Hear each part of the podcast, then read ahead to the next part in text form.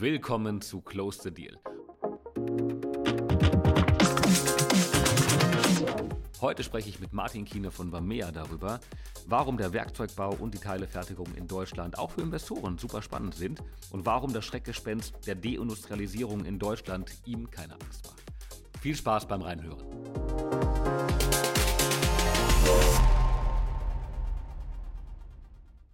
Herzlich willkommen zur 35. Episode von Close the Deal.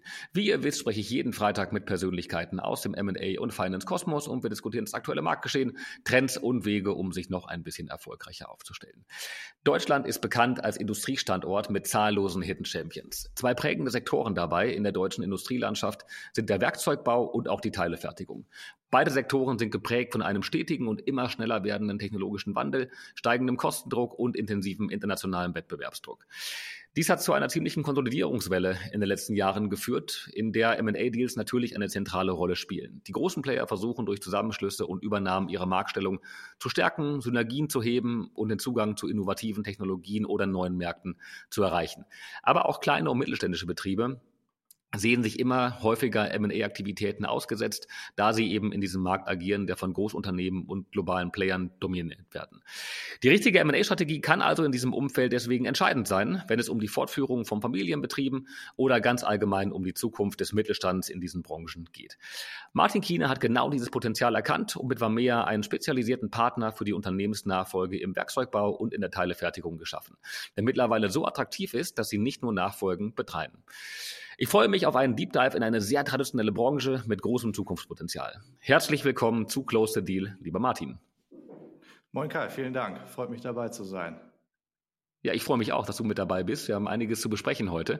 Ähm, für alle Podcast-Hörer, ihr kennt das, lasst doch sehr, sehr gerne eine 5-Sterne-Bewertung im Podcast-Player eurer Wahl da. Abonniert sehr gerne auch den Close the Deal Podcast, damit ihr zukünftig keine Episoden mehr verpasst und idealerweise damit niemand anderes die Episoden verpasst. Empfiehlt es weiter an Freunde, Arbeitskollegen, Eltern, Geschwister und an jeden, der das Thema irgendwie spannend finden könnte. So, Martin, lass uns loslegen und äh, wie gewohnt ein bisschen zunächst auch über dich sprechen. Ähm, du hast im Vorgespräch erwähnt, dass du eher aus einem E-Commerce-Bereich ähm, kommst, eher einen E-Commerce-Hintergrund hast. Ähm, das hat ja doch recht wenig zu tun mit dem, was ihr heute macht. Ähm, nimm uns mal mit, äh, wie war dein Weg?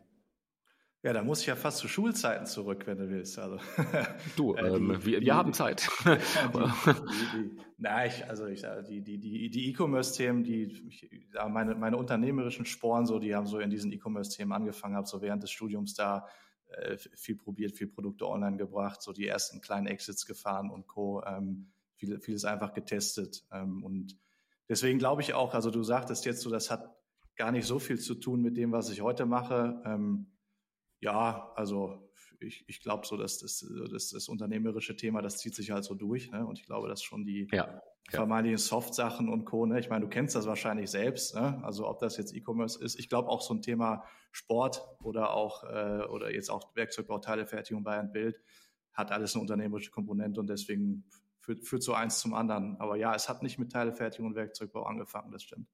Aber, aber das, das waren dann kleinere E-Commerce-Shops, die du ähm, aufgebaut hast? Oder, oder was, was waren das für, für Themen? Ja, genau. Also klassisch. Ne? Ich sag mal, vor, vor, das ist ja jetzt auch, fühlt man sich so alt, ne? Hast du gesagt, so 15 Jahre oder was her, ne? Und dann äh, die, die, äh, die, die, haben wir die, die Sachen online gebracht, irgendwo da hat es sich noch gelohnt, so Einzelprodukte auch online zu bringen ähm, und dann über verschiedene Plattformen zu vermarkten. Also ähm, mit, mit sowas hat es irgendwo tatsächlich ein bisschen angefangen, wenn ich ehrlich bin. Okay, okay, okay. Ähm, und dann damals wahrscheinlich ähm, gerade im Bereich Suchmaschinenmarketing viel, ähm, viel Zeit investiert, damit die ähm, Produkte auch gefunden werden, was natürlich heute auch sinnvoll sein kann, damit ihr mit Total. euren Produkten gefunden so. werdet, klar. Ähm, so. Äh, von da aus dann ging es dann aber, du hast in, in, in Wien studiert, habe ich in Erinnerung. Ähm, Korrekt. Und dann ging es aber erstmal in die Unternehmensberatung.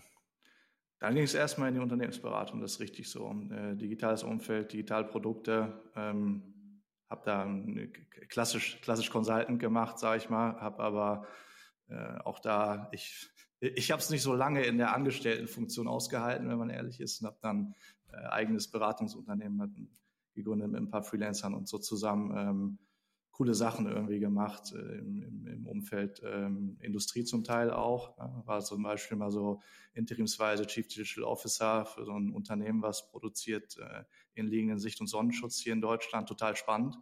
Ähm, und habe da viele, viele Sachen mal kennenlernen dürfen, wo man echt sagen muss, okay, das, äh, das, hat, das hat enorm viel gebracht, muss man sagen. Äh, wie lange hat es gedauert, äh, bis du dich dann aus, der, ähm, aus dem Angestelltenverhältnis heraus ähm, verselbstständigt hast mit den, mit den Freelancern, von denen du gerade sprachst? Ein Jahr ungefähr. Also wie lange hast du es ausgehalten als Angestellter? Ein Jahr. Ein Jahr war das so, sowas. ja, aber bei, das ist auch ein relativ klares Zeichen dann von einer, von einer großen unternehmerischen Leidenschaft, wenn man dann direkt äh, hineingehen möchte in die, ähm, ähm in, die, in, die, in die Selbstständigkeit. Ähm, was waren das dann für Beratungsprojekte? War das dann viel Digitalberatung ähm, oder, oder war das auch schon im Produktionsumfeld? Ah, gemischt tatsächlich. Ne? Ähm, also die, tatsächlich einiges im, im Digitalbereich auch. Also ich habe so Kundenportalisch äh, Umbauten bei so ähm, äh, Versicherungen und Banken haben wir viel gemacht äh, als Team. Ähm, wir haben auch äh, Marketingstrategien für Händler gemacht. Ähm, das waren so, so Themen, hier auch im, im Rheinland zugegen, also bei den größeren Playern, aber eben auch ähm, dann produktionsnahe Sachen, ähm, was mich dann tatsächlich auch irgendwo gereizt hat, ehrlicherweise, wo es dann auch weiterhin ging. Ähm, ich sage also inliegender Sicht und Sonnenschutz, das war so ein Thema, ähm, aber auch mal in Richtung Schuhproduktion, also ganz echt mhm. in, cooler Mix irgendwo. Und wir hatten das ja jetzt so am Anfang vom Gespräch. Ich meine, das eine mag mit dem anderen so nichts zu tun haben, aber irgendwie halt doch. Ja? Also irgendwo, ich sag mal, Geschäftsmodell verstehen, Geschäftsmodell äh, umbauten, ähm, das Verständnis für so grundsätzliche Zusammenhänge, das ist ja doch dann oftmals ähnlich, sage ich mal, ne? ohne in die technischen Details abzusteigen, die natürlich total wichtig sind. Also ähm, das, das ist so, aber es hat, hängt halt alles doch irgendwo zusammen. Ne? Ja, ja. Und äh, dann wurde aber schon währenddessen auch die, ähm, die Leidenschaft geweckt für das produzierende Gewerbe. Also ich habe es gerade selbst diese Woche wieder ähm, erlebt. In der Vergangenheit, während meiner ähm, ähm PE-Zeit, war ich bei uns im Team verantwortlich für, den, für die Sektoren Maschinenbau, Industrietechnik, also viele Fertigungshallen von, von innen gesehen. Und gerade diese Woche war ich wieder bei einer Veranstaltung, das war ganz cool.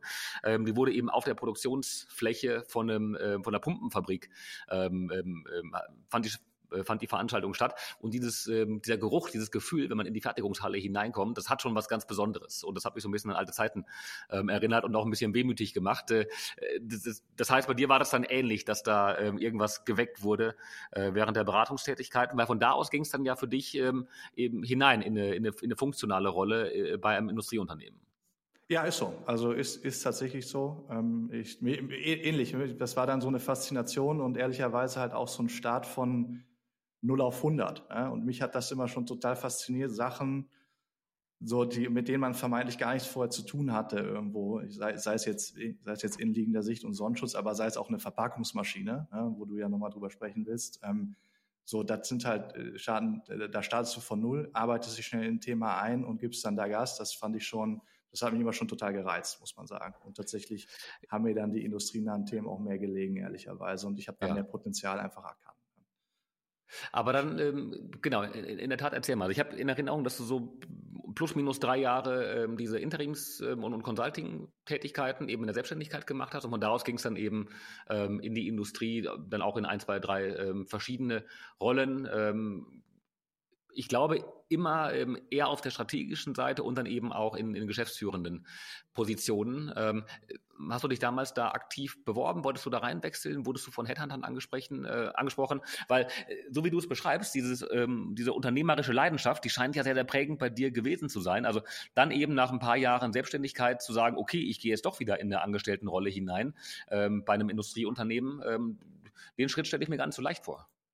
Der, das ist auch nicht leicht. Ja? Also ähm, ich sage mal, also für mich Unternehmertum ja nicht klassisch irgendwo, du bist jetzt selbstständig oder nicht mit meinem Unternehmen. Du kannst ja auch total viel unternehmerische Sachen reißen in der entsprechenden Rolle mit einem, mit einem Angestelltenvertrag. Ne? Also das, das, schließt das eine schließt das andere total nicht aus für mich, sage ich mal. Aber ähm, das war in der Tat nicht so easy. Ich habe damals auch angefangen, also es kam über eine Empfehlung klassisch, habe da jemanden, äh, man hat sich kennengelernt, hat gesagt, okay, so kann man sich das vorstellen miteinander ähm, und habe dann auch eher klassisch, wie sich das für einen Berater gehört, wenn man so möchte, ähm, in so einer äh, Führungsrolle mit, mit äh, Lean Management Team mit verantwortet, ein internes Consulting Team dort, ähm, einfach weil, es weil klar war irgendwo, das kann ich. Ja? Ähm, aber es war klar, es muss wieder in eine unternehmerisch verantwortliche Rolle hinein. Ähm, und so hat es mal angefangen und in der Tat ging es dann relativ zügig, ähm, dass ich auch eine, eine, Verantwortung für den, für den gesamten Geschäftsbereich im After Sales haben konnte, irgendwo mit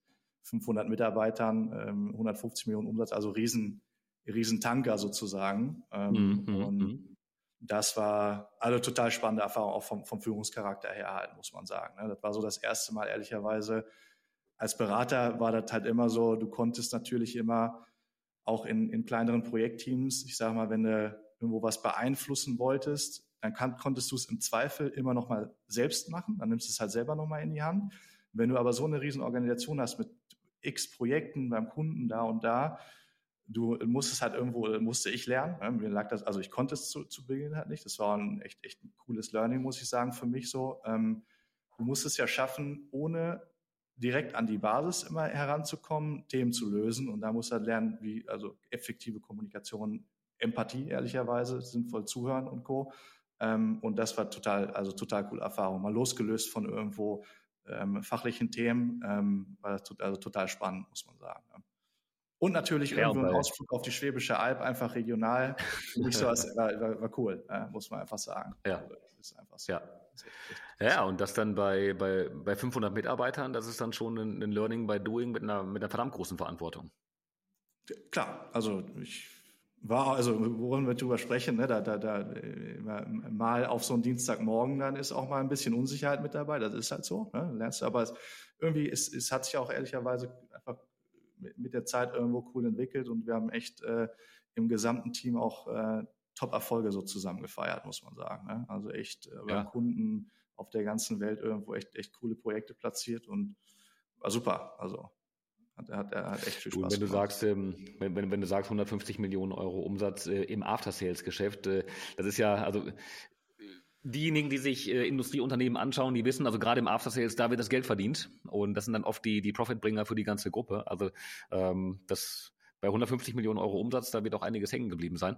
War das dann für mich auch, äh, für dich dann auch der Trigger zu sagen, komm, ähm, ähm, auch in der klassischen Industrie in Deutschland, da gibt es so viele, so viele Perlen, mit denen man so ähm, gutes Geld verdienen kann.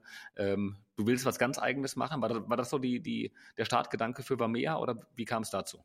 Ja, ja, also das hängt total zusammen. Ne? Auf der einen Seite ähm, muss man sagen, ich war halt schon, also parallel zu meinen Aktivitäten habe ich immer auch irgendwo mit kleine Tickets investiert. Sag ich mal, ne? Das war immer so ein Parallelgeschäft von mir, also ähm, ähm und, und habe auch Beteiligung gehalten in so einem Buy-and-Build-Kontext und habe die gesehen und immer gesehen, wie spannend die sich dann auch entwickelt haben. Ähm, aber, aber dann nicht irgendwelche Angel-Tickets bei, bei, bei Startups, sondern bei etablierten Unternehmen mit investiert oder, oder, oder was, was, was war das? Nein, nein, schon eher bei Startups. Also ähm, okay. bei Startups okay, okay. und ähm, habe dann gesehen, wie, wie spannend sich das entwickelt hat. Und ich habe natürlich in meiner Rolle in diesem After-Sales-Segment, wo du so Themen, Ersatzteile, Werkzeuge für Verpackungsmaschinen halt auch siehst.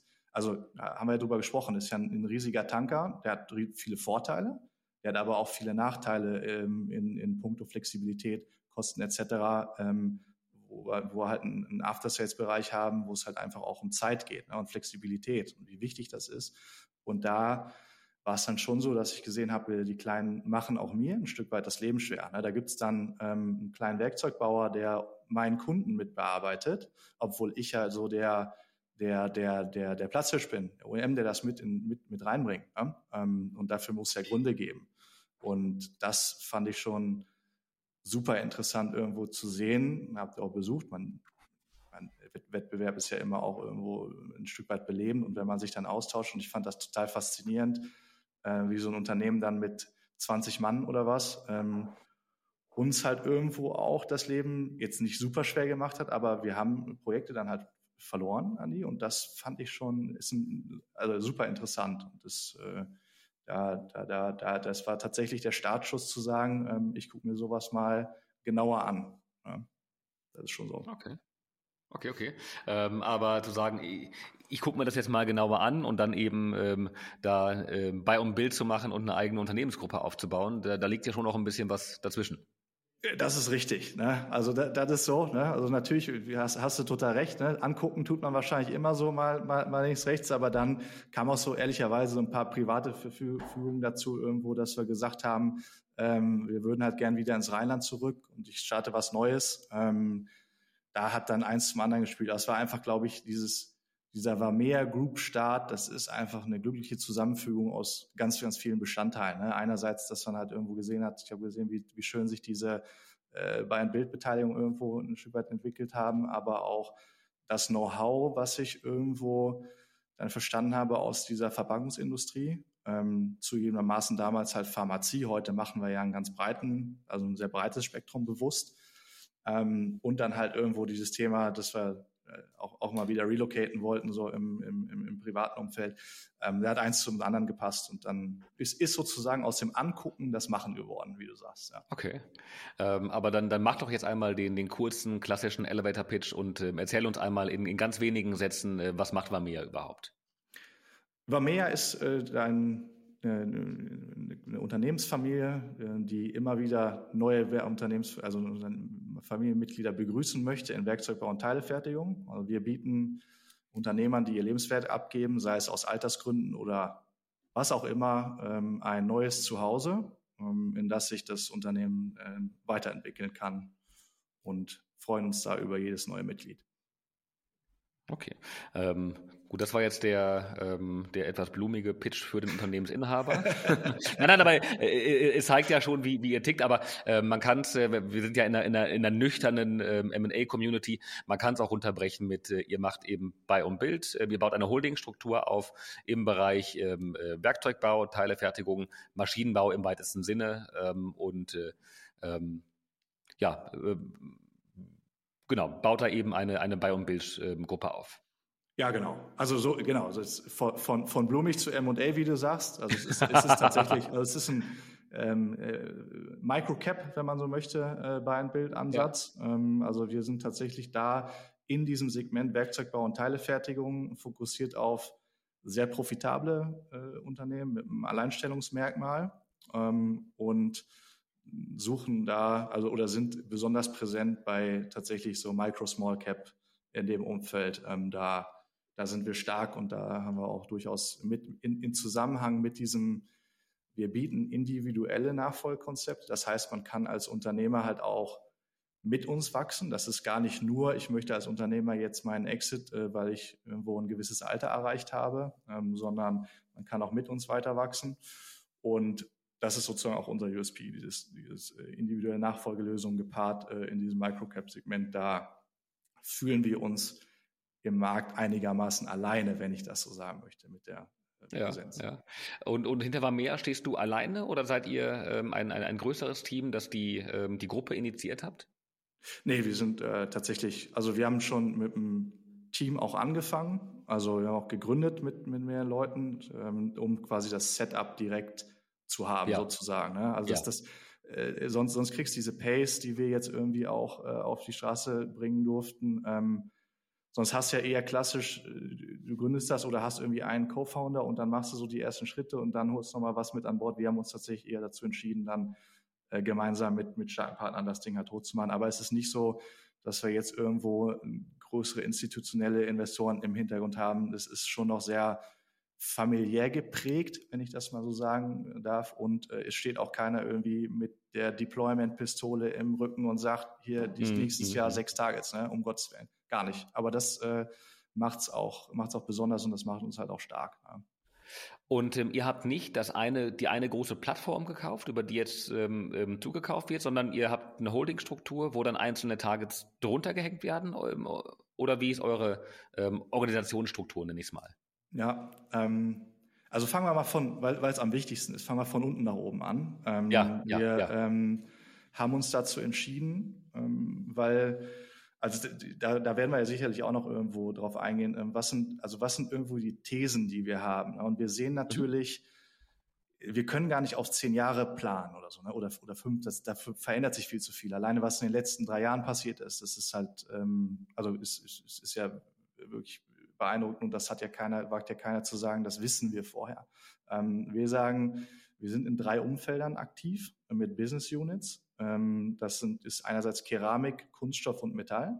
Also wir glauben, dass das die Materialien sind, die es auch in einigen Jahren noch geben wird.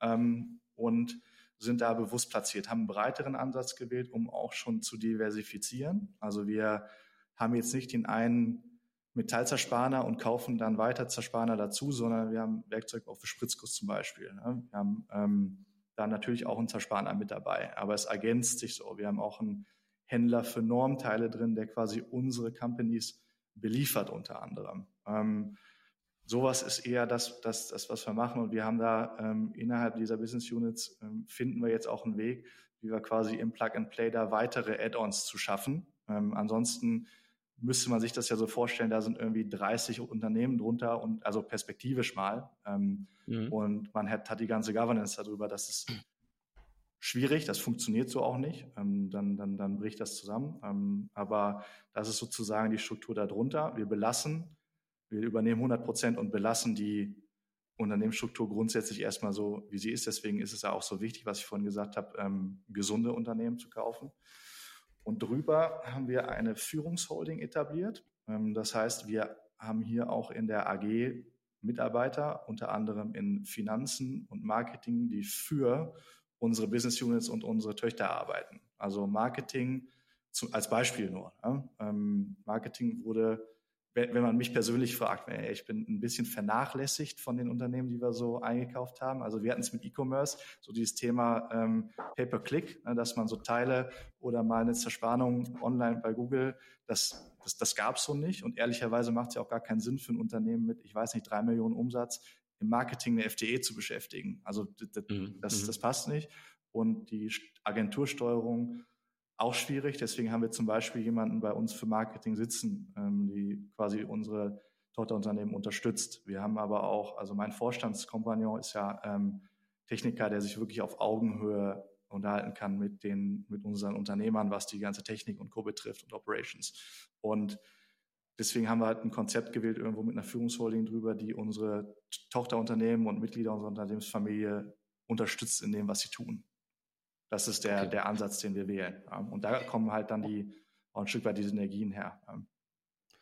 Okay, ähm, also Synergien dann eben aus der ähm, aus den Zentralfunktionen heraus, aber jetzt keine Kostensynergien, weil ihr äh, weil du sagst, komm, wir machen jetzt eine zentrale Buchhaltung für alle Unternehmen ähm, oder sowas. Das, das macht ihr in der Form dann nicht. Doch schon, also machen wir schon, aber das ist ja vom von den Savings, die du da erzielst, ähm, sind eh alles kleine Posten. Also, das, das ist nicht großartig. Also wenn es darum geht, wirklich was, wo wir uns am meisten von versprechen und was auch äh, gut kommt, ist die tatsächlich eine Synergie zum Kunden. Also für mich persönlich ist immer dieses Thema Commercial schlägt das Operational-Thema halt nochmal in dem ganzen Synergiethema, weil unsere Unternehmen haben alle recht große Konzerne, die sie beliefern. Das ist dann mal ein Automobilzulieferer, mal ein Maschinenbauer und Co. Ähm, und Zerspaner A hat dann zum Beispiel einen, einen Automobilzulieferer und wird aber immer von diesem Automobilzulieferer gefragt, könntest du mir nicht auch Formen liefern? Und seitdem quasi der mit in unserer Gruppe ist, haben wir, konnten wir jetzt dem Kunden auch einen Formbauer zur Seite stellen. Und da kommen so ein bisschen die, die, ähm, die Synergien her. Natürlich auch von Zentralbuchhaltung äh, Buchhaltung ähm, äh, und Co. Das, das ist es schon auch, aber wir versprechen uns, da jetzt keine riesigen Cost Savings dadurch, dass wir eine Buchhaltung zentralisieren, aber auch ein ja. Stück weit, klar. Klar. Ja, okay, aber, nee, aber vollkommen nachvollziehbar, dass ihr dadurch dann eben Aufträge gewinnen könnt, ähm, dadurch, dass ihr ähm, mehrere Leistungen aus einer Hand anbieten könnt, die sonst vielleicht an den Wettbewerb gegangen wären und äh, die jetzt dann eben bei euch landen. Ähm, gibt es denn für die ähm, für, für die für die für die Altinhaber, für die Verkäufer, gibt es eine gemeinsame Incentivierung oder oder sind die überhaupt weiterhin mit an Bord oder sind die am Tag eins draußen und äh, äh, es findet auch die Nachfolge in der Geschäftsführung dann statt. Wie ist da die, die Struktur in der Regel? Das kommt drauf an. Das ist immer eine tolle Antwort. Ne? Das kommt drauf an. Ähm, äh, es ist aber, ist aber tatsächlich so. Also das zeichnet uns halt, glaube ich, auch aus, dass wir, wir sagen nie, also es gibt nicht den, den Weg der Vamea, wie das gestaltet sein muss. Ja? Natürlich, also was wir, was wir total dachten, wäre so, also darauf fußt ja auch irgendwo das Ganze. Es gibt gibt ja etliche Statistiken in Deutschland, in der Industrie, äh, altersbedingte Nachfolge. Das ist auch ganz, ganz viel so. Aber was wirklich mittlerweile auch, auch echt dazukommt, sind so diese, ich, ich habe äh, von euch gehört und ähm, ich bin in den, also im, in, in, seit, seit ewig auf, auf dem Umsatzniveau XY und glaube, sehe hier Möglichkeiten, mit euch zusammen noch weiter zu wachsen und bin auch noch ein Stück weit mit dabei.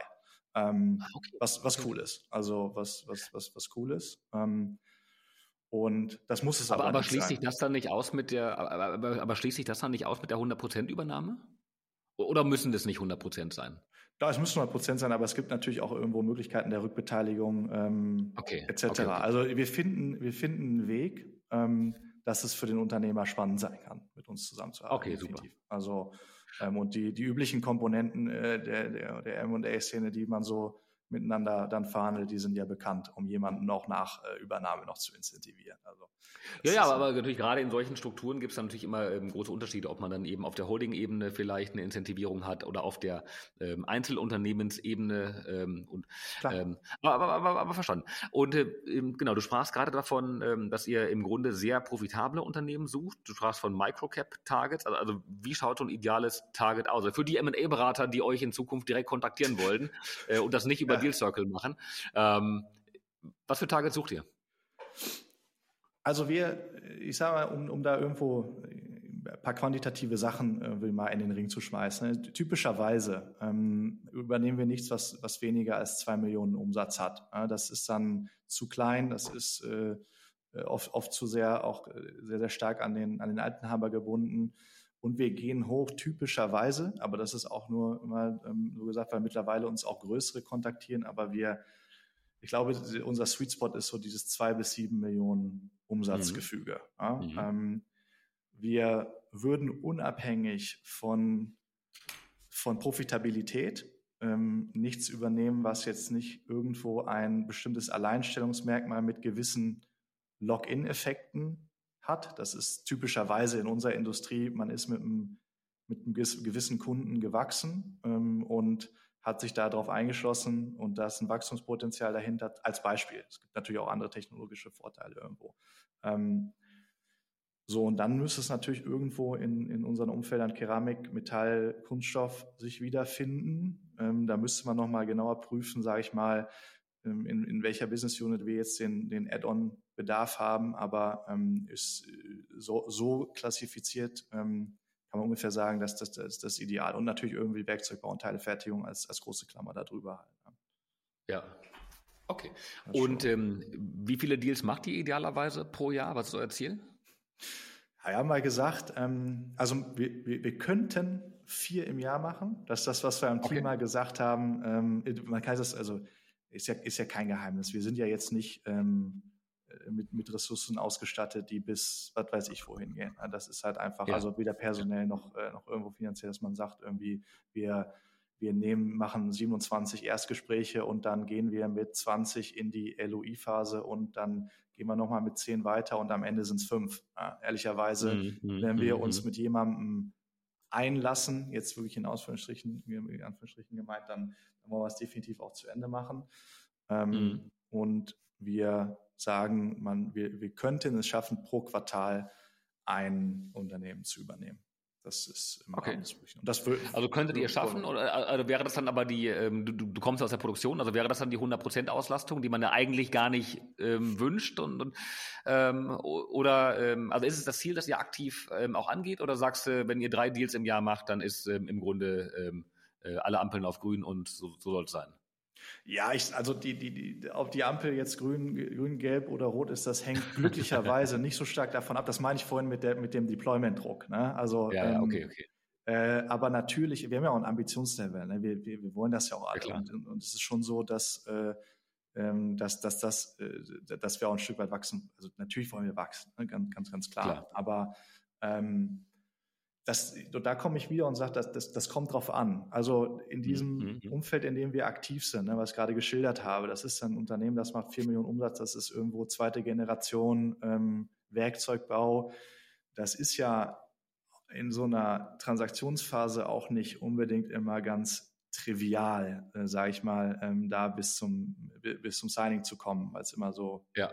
ja. also egal bei welcher Größe, ne, das, das ist ganz klar. Aber ähm, es, es gibt hinterher auch immer noch was, oder gerade hinterher, hinterher ist ja so ein bisschen, wenn, wenn die Magic beginnt und die Zusammenarbeit startet, ich glaube, es wäre ungesund für uns zu sagen, man macht jetzt sechs. Ähm, ja. Aber je nachdem, wie das Unternehmen auch ausgestattet ist vorher, Also was wir halt hinterher unbedingt irgendwie ad hoc nach Transaktionen jetzt noch schnell machen müssten, wenn das nicht so viel ist, dann ist vier absolut in Ordnung. Aber auch drei okay. ist, ist, es okay. Ja, okay. Und äh, was ist die Vision hinter Vamea? Also wo wollt ihr in fünf oder in zehn Jahren stehen? in, zehn, in zehn Jahren. Hey, ja, ja, ja, ja. Naja, also, man hat ja, man äh, hat ja, äh, also natürlich kann man das nicht planen, aber man hat ja irgendeinen so Nordstern, auf den man zuarbeitet und sagt, komm, äh, unser, unser langfristiges Ziel ist hier ähm, XY aufzubauen. Ähm, ja. Wie dann der konkrete Weg dahin sein wird und was ja. dann zu welchem Zeitpunkt erreicht wird, ist mal eine andere Frage. Aber irgendeine äh, Vision, irgendeine Idee vor Augen werdet ihr haben. Klar, also ähm, wir wollen, ähm, wir, also typischerweise, was wir so als Methodik für uns etabliert haben und nach meiner Erfahrung bietet sich das immer ganz gut an, wir machen so Zweijahresziel und reviewen die Strategie äh, bis aufs Blut im Team mindestens einmal jährlich, ob das noch so dazu passt. Und ich sage mal, wir haben uns so für 2025 ähm, vorgenommen, einfach der, der deutsche Player in diesem industriellen Small- und Microcap-Business zu sein, um es für M&A-Seite zu sagen irgendwo. Also wir wollen mhm. einfach der sein, der das, der und dann im, im intern, sag ich mal, wir wollen einen Mittelständler haben, der eine Resilienz hat. Ähm, das heißt, der große Vorteil, sage ich mal, warum man sich uns auch anschließt als, als Unternehmen mit drei Millionen Umsatz, ist ja auch irgendwo zu sagen, man ist weniger, man ist in, in, in, in der einen Einheit nicht weniger krisenanfällig, aber wir haben ja einen Vorteil, dass wir sagen, wenn eine Industrie jetzt mal nicht so stark wächst wie, ich weiß nicht, aktuell Bauindustrie. Äh, und dann, dann haben wir eine andere, die geht dann ein bisschen durch dick, dass wir das ein Stück weit nivellieren können. Und wir wollen ja. in 2025 als Mittelständler, typischerweise sind das für uns, ich sage mal so 30 Millionen Umsatz äh, oder ein bisschen mehr, ähm, verteilt über unsere Business Unit Struktur mit der Führungsrollen drüber und uns nach außen hinstellen können mit einer nachhaltig hohen Profitabilität. Ähm, das, ist, das ist unser Ziel für 2025 aufzubauen. Okay. Ja, eine gewisse Alleinstellung habt ihr in der Tat ähm, in, insofern alleine, äh, dass ihr euch mit eurer Spezialisierung Unternehmen anschaut, ähm, um die ganz viele andere Investoren einen großen Bogen machen. Also wir sehen das ja aus unserer Rolle heraus immer wieder, wenn wir bei der Vermarktung ähm, eingebunden werden ähm, von Unternehmen, gerade von kleineren Unternehmen ähm, aus der klassischen Industrie. Ähm, da sagen viele Investoren, nee, gucke guck ich mir nicht an, ähm, zeig mir bitte äh, andere ähm, ähm, Unternehmen, vielleicht aus dem, aus dem Healthcare-Bereich oder ähm, noch eher technologienahe Unternehmen, aber nicht unbedingt äh, Industrieproduktion. Ähm, kannst du das überhaupt nachvollziehen, warum die dann sagen, Mensch, vielleicht zu hohe ähm, Abhängigkeiten oder zu hoher Wettbewerbsdruck äh, gucke ich mir nicht an? also.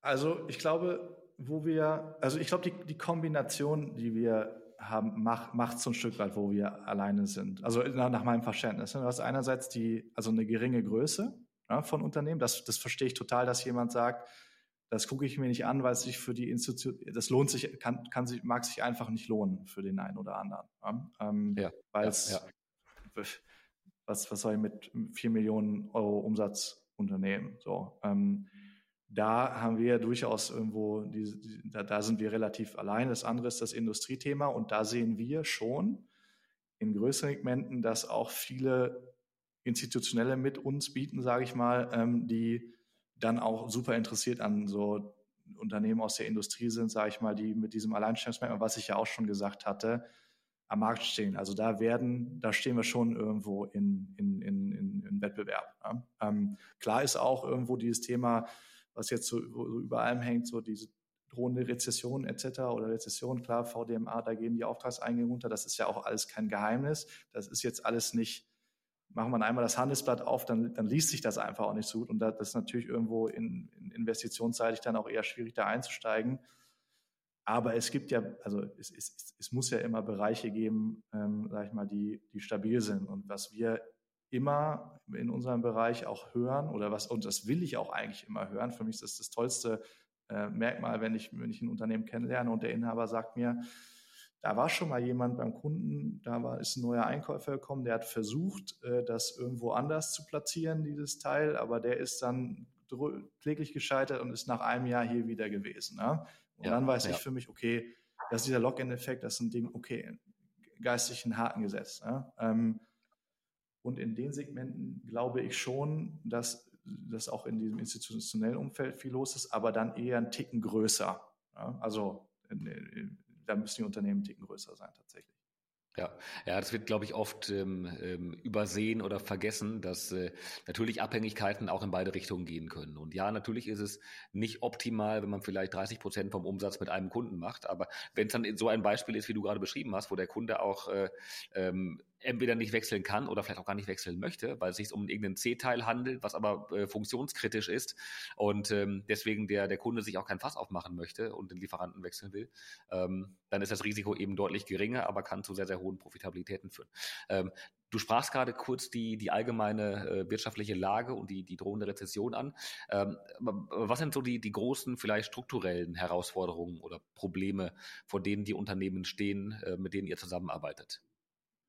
Gibt es da irgendwelche großen, großen Trends, die sich durchziehen? Große ja, also was natürlich irgendwie da ist, in, in, die Energiekosten, um eins zu nennen, ne, das ist natürlich ein, Thema, was wir aktuell äh, haben. Das, äh, das wir da, das ist ja auch kein Geheimnis irgendwo, ähm, diese Rezessionsthemen, dass man irgendwo sieht. Also es gibt Industrien, ähm, wo es ein bisschen schwieriger ist. Es gibt auch Industrien, die wir sehen, ähm, jetzt zum Beispiel so, so, was wir gerade haben, so im Premium Automotive Bereich, die total durch die Decke gehen aktuell, wieder platzt so ein bisschen der Knoten. Ähm, ist super schwer zu sagen. Ja, also und, und, und ich glaube, man ist auch immer gut beraten, das nicht irgendwie sehr pauschal irgendwo zu sagen und zu sagen, oh, das ist jetzt alles, äh, alles Katastrophe, so, ja, sondern es gibt, glaube ich, Bereiche, das ist einfach ein schwieriges Umfeld aktuell, muss man sagen. Was sich sicherlich durchzieht, ist dieses ähm, Energiekostenthema. Ähm, und ich glaube, so, so ein bisschen perspektivisch, ähm, klar wird, wird die Industrie, ähm, also hat, hat natürlich ihre Challenges so im Thema Kreislaufwirtschaft, äh, Nachhaltigkeit und Co. Ähm, wobei mhm. wir das ganz aktuell, also ich kenne es aus meiner, aus meiner Historie, so aus diesem Maschinenbauumfeld deutlich stärker als das, was wir jetzt sehen. Aber okay. wir wollen vorbereitet sein. Ja, und wir ähm, machen da auch so irgendwo die ersten Schritte im, im, bewusst im kleinen Stil, weil ich glaube, es gibt nichts Schlimmes, als irgendwo mit, mit, mit Kanonen auf Spatzen zu schießen und dann zu sagen, man, man macht das Setting jetzt so ähm, und, und, und investiert unglaublich viel Geld und dann ist es am Ende, kriegt man es doch irgendwo ein bisschen schlanker umschifft. Ähm, aber das, ja, das, ja. Das, das, sehen wir schon, dass da ähm, dass, dass auch das kein, kein Halt macht, sicherlich. Ne? Das ist schon so. Wie relevant, wie kritisch ist der Fachkräftemangel für euch? Also jeder, sehr, jeder der sagt irgendwie, ich, ich, ich finde alle Top-Mitarbeiter sofort, der, der, der lügt wahrscheinlich, aber ehrlicherweise ähm, sehen wir in diesem Fachkräftemangel schon auch eine Chance für uns, ehrlicherweise. Ähm, weil es gibt, es ist ja, also natürlich ist das Personal ist short, ne, keine Frage. Ja, ähm, ja. Aber wir haben über, also wir haben, wir haben unsere Personalsachen zum Beispiel auch irgendwo ähm, an, an Dienstleister ausgeleistet, der, der sagt, ähm, er weiß, wie man Leute findet ähm, und hat da Möglichkeiten. Und wir haben für eine Geschäftsführungsposition für eins unserer Tochterunternehmen, ich glaube, 30 passende Bewerbungen tatsächlich bekommen. Ähm, und das, deswegen sage ich immer, also ist sowieso ist eine Mentalitätsfrage. Ne? Sage ich jetzt, oh, das Fachkräfte mal, wir finden keine Leute, deswegen ist, ist irgendwie alles doof. Ähm, Klar ist, ähm, ist es schwierig, Leute zu finden, aber es ist es, es bietet auch irgendwo eine Chance für die, die sich immer noch mal ein bisschen dafür, darum bemühen und noch mal Möglichkeiten finden, Talent irgendwo zu, zu finden und zu binden. Das ist schon so. Ja. Aber wäre gelogen, wenn ich sage, das ist kein Thema. Ne? Also ähm, das ist schon. Ja. Ähm, gerade bei den kleinen Prozessen, in denen ihr euch bewegt, kleine Targets, ähm, vermutlich sehr, sehr ähm, große Inhaberpersönlichkeiten, mit denen ihr euch da auseinandersetzt. Äh, wie funktionieren da die, die Bewertungsdiskussionen? Also kann man sich da schnell einigen? Hat man da, arbeitet ihr damit mit Multiples ähm, oder ist es ähm, wie, also ich habe immer das Gefühl, ähm, gerade umso kleiner die Transaktionen sind, umso mehr sind es eher emotionale Gründe und, und Themen, die diskutiert werden und äh, da eine große technische oder mathematische Bewertungsdiskussion, äh, die ist äh, also kontraproduktiv wäre äh, wäre zu wenig gesagt. Ähm, aber wie findet ihr den Preis mit dem Verkäufer?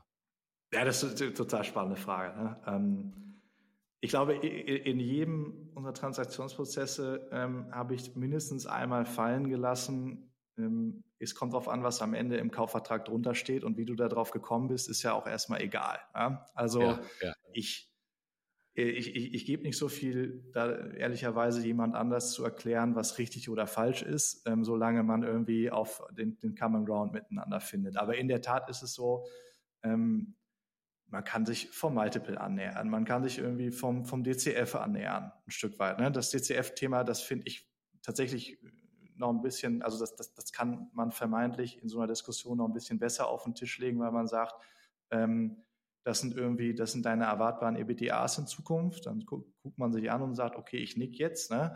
Und dann passt das. Und dann kann man sagen, irgendwie, warum, warum sehen wir einen Risikozinssatz da und da? Ne? Also es hilft immer, Sachen zu objektivieren, sage ich mal. Ne? Ähm, ja, ja. Aber es ist, es ist nicht einfach. Ne? Und, und, und, und irgendwo natürlich kann man auch die Multiple-Thematik irgendwie ähm, ein Stück weit ähm, ähm, entemotionalisieren oder, oder auch objektivieren. Ähm, das ist auch ein Weg.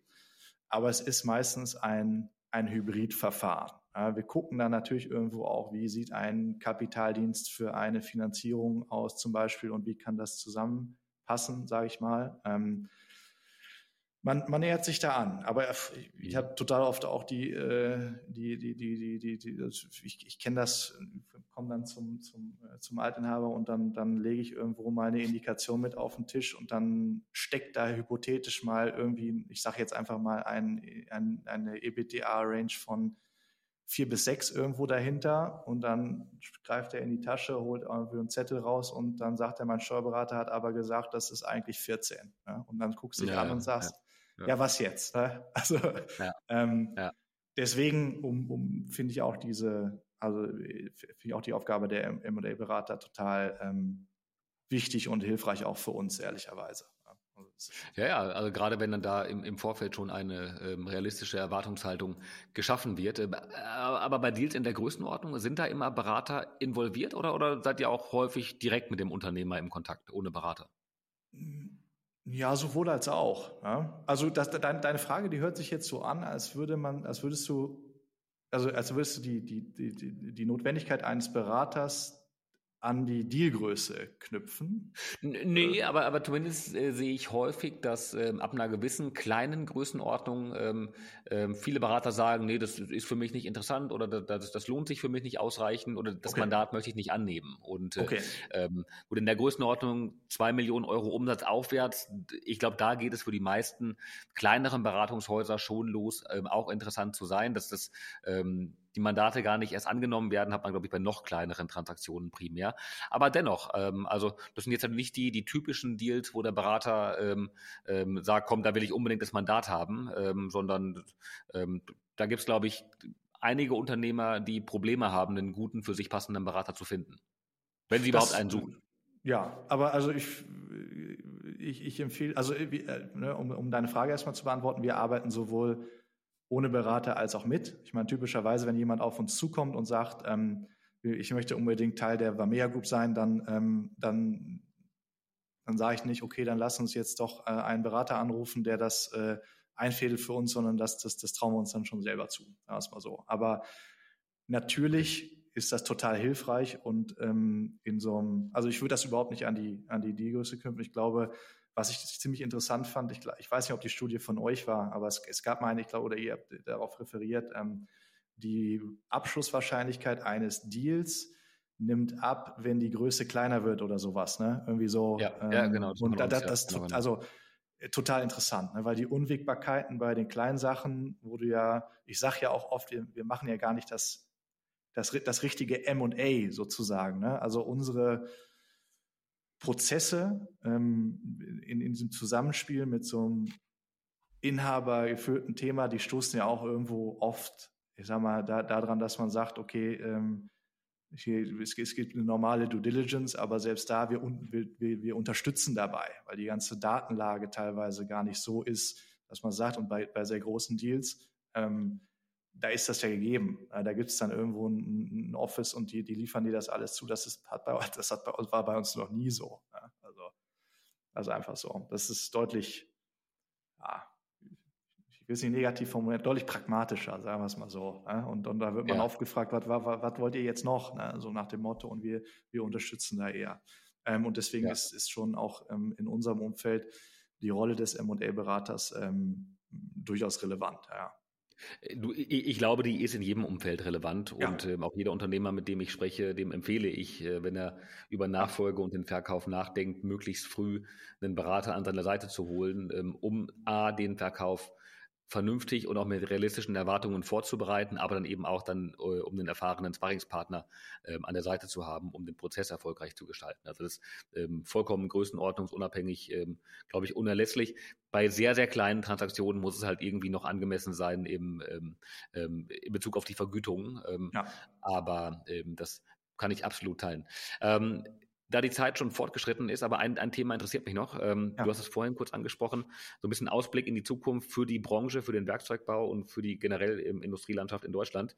Ähm, das Thema Energiekosten hast du angesprochen. Ähm, man liest immer wieder Schreckensberichte über die drohende De Deindustrialisierung von, von Deutschland, äh, dass Deutschland auch zermahlen wird zwischen äh, den USA auf der einen Seite und den, den großen asiatischen ähm, auch Investitionsprogrammen und, und Subventionsprogrammen, die da, die da entstehen. Ähm, Inflation Reduction, Reduction Act in den USA, der viel ähm, die lokale Wirtschaft stärken soll. siehst du da auch das Risiko, dass Deutschland da irgendwie in der, in der Mitte aufgerieben wird und die Industrie aus Deutschland mittelfristig abzieht? Wie ist da dein, dein Blick auf die nächsten fünf oder zehn Jahre? Also ich, ich klar, das sind alles, wie du sagst, ne, es gibt Schreckensszenarien. Ne? Ich hatte es vorhin ja auch irgendwo gesagt, ähm, also ich glaube, dass das, das irgendwie zu pauschalisieren und zu sagen, ähm, oder mit so Schlagworten wie Deindustrialisierung, ich glaube, was man ja auch liest und mitbekommt irgendwo, ist es angekommen, ähm, dass das ein Risiko darstellt und es gilt, das Risiko ein Stück weit zu mitigieren. Das ist, ähm, ich glaube, es, das kommt einfach an. Und ich bin, also ich würde ja auch nicht das tun, was ich tue, sage ich mal, wenn ich jetzt ähm, dem 100 Prozent folgen würde, dass das so eintritt, wie man es halt maximal schlecht an die Wand malen könnte. Ne? Ähm, aber natürlich tun uns diese Sachen, ob jetzt irgendwo ob das eintritt oder nicht, die Diskussion alleine. Ich meine, man sagt ja beim, beim Aktienkurs zum Beispiel auch, was ist schon eingepreist und was ist nicht eingepreist.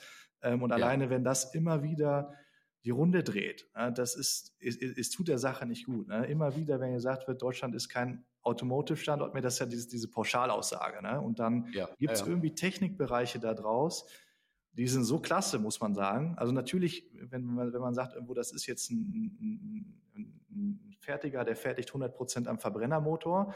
Dann sage ich, okay, da traue auch ich mir eine Aussage zu. Ähm, aber wenn da irgendwo eine andere Technologie bearbeitet und Co., ähm, dann, dann sage ich ja nicht, okay, dann, dann, dann, dann, dann gehe ich nicht diese pauschalen Aussagen mit und sage, das, das gibt es irgendwie nicht mehr in, in, fünf bis zehn Jahren. Ja? Also dann haben wir auch ein anderes Problem.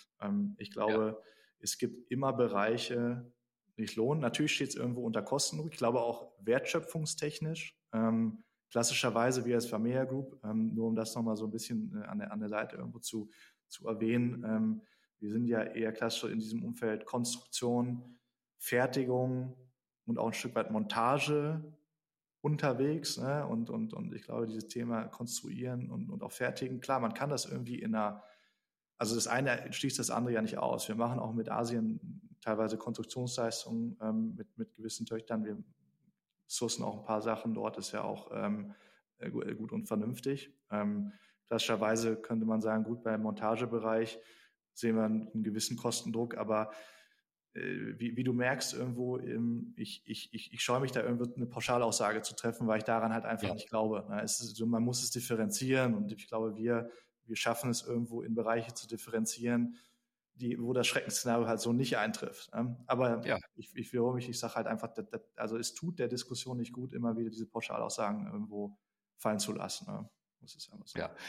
Du, dann umso besser, dass du das jetzt relativiert und, und eingeordnet hast. Und ähm, wenn du zuversichtlich bist, dann bin ich das auch, weil du kannst die Branche tausendmal besser als ich. Ähm, die Zeit ist schon wieder rum, mein Lieber. Martin, vielen, vielen Dank für deine Zeit, für die spannenden Einblicke in diese, ja, eine der deutschen Kernbranchen. Hat Spaß gemacht.